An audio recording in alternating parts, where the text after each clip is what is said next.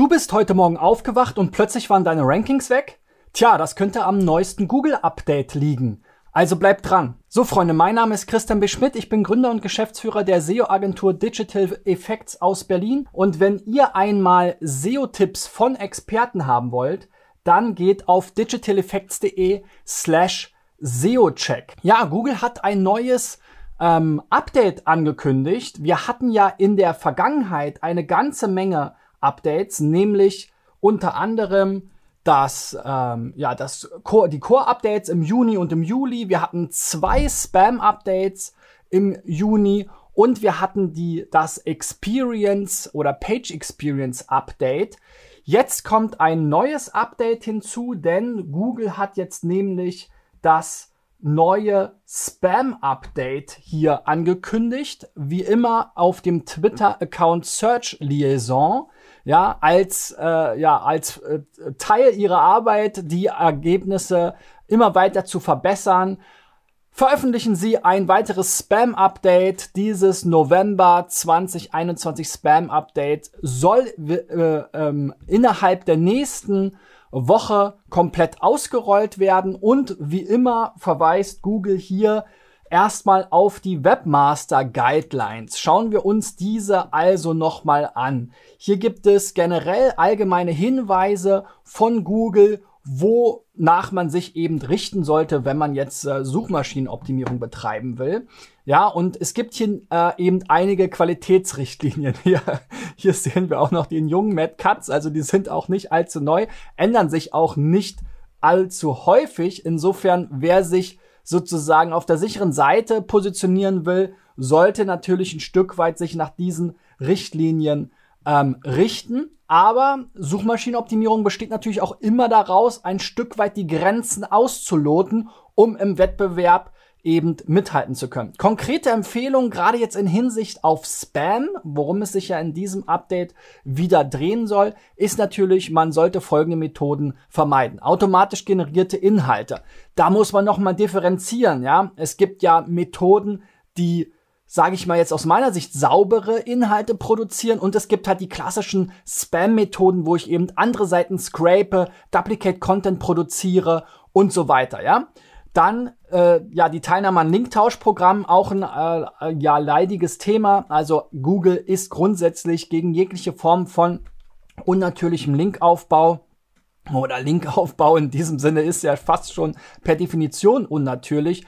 Allerdings eben gerade der Linkkauf, dann Affiliate-Links, da hatten wir ja auch ein Update in der Vergangenheit, wo es eben darum ging, eben dieses Link-Spam-Update ähm, wo es eben darum ging, dass zum Beispiel bezahlte Links oder Links aus bezahlten Artikeln oder Affiliate-Links eben auch entsprechend als rel sponsored gekennzeichnet werden sollen. Also all solche Themen würde ich in diese Link-Thematik mit rein ähm, fließen lassen. Es könnte auch sein, dass dieses Update da vielleicht auch nochmal zum Teil mit ähm, drauf zurückgreift. Dann eben natürlich das Erstellen von Seiten mit wenig oder gar kein Inhalt, Thin Content ja, versteht sich von selbst, sieht man auch oft schon in der Search-Konsole, wenn Google gewisse Inhalte nicht mehr will. Hier geht es sicherlich um das massenhafte Erstellen nur zu einzelnen Suchanfragen sozusagen. Cloaking, ja, eine klassische Spam-Taktik, wo man dem Google-Bot sozusagen andere Inhalte vorgaukelt, als jetzt letzten Endes den Nutzern. Irreführende Weiterleitung, verborgener Text, verborgene Links, ja, das ist jetzt wirklich eine Oldschool-Technik. Also wenn ich weißen Text auf weißem Hintergrund habe oder ähnliches, den ich nur für die Suchmaschine erstellt habe, dann ist das natürlich blöd.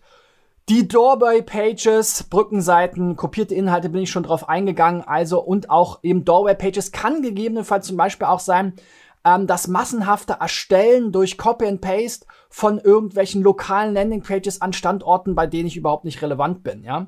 Teilnahme an Affiliate-Programm ohne ausreichenden Mehrwert. Ah, also da würde ich auch mal so diese Made for AdSense Seiten oder Made for Affiliate Seiten hinzuzählen, die eigentlich wirklich nur als äh, ja als Zwischenschritt gedacht sind, wo sich die Leute gar nicht lange aufhalten sollen, wo es darum geht, eben wirklich nur einen Klick aus der Suchmaschine direkt weiter äh, zu reichen an ein Affiliate-Programm, ohne dass man eben eine eigene Beratung oder äh, sinnvolle Inhalte hat. Ja, das äh, Laden von Seiten mit irrelevanten Keywords, diese Formulierung finde ich auch immer ganz witzig. Ja, aber eben natürlich, wenn du versuchst, zu Themen zu ranken, zu denen du überhaupt gar keine Relevanz hast, das funktioniert in auch immer weniger gut.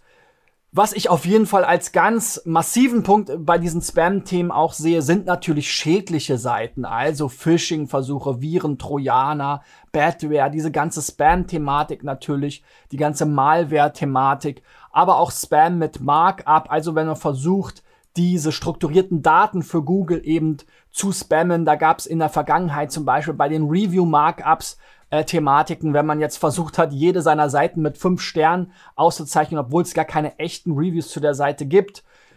Genau, dann natürlich das Scrapen von Google. Das betrifft vor allem die ganzen SEO-Tools, die eben auf Scrape Data äh, setzen.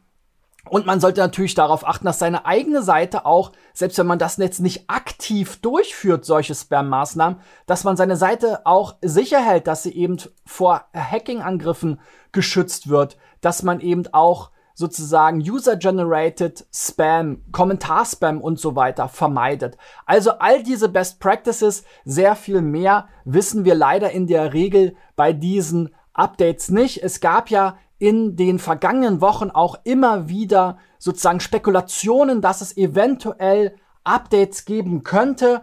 Das ähm, beruht meistens darauf, dass man eben in diesen Tools hier wie dem Sistrix Update Radar entsprechende Bewegungen sah. Ja, da gab es immer mal wieder so kleinere äh, oder auch größere Peaks. Aktuell tut sich da jetzt noch nicht super viel. Wenn wir hier in den SEMrush Sensor reinschauen, eine Alternative, da kann man das Ganze auch noch mal nach Branchen filtern, sieht man auch in welchen Branchen vielleicht besonders viel los ist. Auch da ist jetzt heute noch nicht viel los. Wie gesagt, es wurde ja auch angekündigt heute erst, dass es eben entsprechend jetzt eine Woche Rollout dauern wird. Also, wenn ihr hier beobachten wollt, was da los ist, dann schaut euch diese beiden Tools mal an und macht euch daraus ein Bild. Wie gesagt, aktuell auch hier nicht wirklich viel los. Ja, es ist eben so, diese Google-Updates ähm, sind immer schwieriger nachzuvollziehen. Wir haben eben äh, natürlich ein paar Tools, ein paar Möglichkeiten. Wir schauen in unsere Rankings rein, wir schauen in die Search-Konsole rein, wir gucken unseren Traffic an. Also die klassischen Hausaufgaben, die man sowieso regelmäßig als SEO machen sollte im, äh, ja, im Zuge des Reportings und Monitorings. Wenn es jetzt ein konkretes Update gibt, dann schaut euch das natürlich nochmal ganz im Speziellen an und Ihr könnt natürlich auch schauen, sozusagen bei euren Wettbewerbern in der Branche über diese Sensoren etc. pp, ob da was sozusagen bei euch los ist. Wie gesagt, auch hier nochmal die Erinnerung, wenn ihr Probleme vermutet, dann reicht eure Seite unter digitaleffects.de slash SEO-Check ein. Dann können wir versuchen, euch zu helfen. Und es gibt von uns natürlich auch hier unsere Google Update Informationsseite. Da findet ihr alle Updates aufgelistet. Ähm, geht einfach mal auf Google und sucht nach Digital Effects Google Updates oder verfolgt den Link in der Description. In diesem Sinne, ich wünsche euch viel Erfolg, viel Glück und schaltet weiter bei SEO Driven rein, um auf dem neuesten Stand zu bleiben. Bis dahin, euer Christian. Ciao, ciao.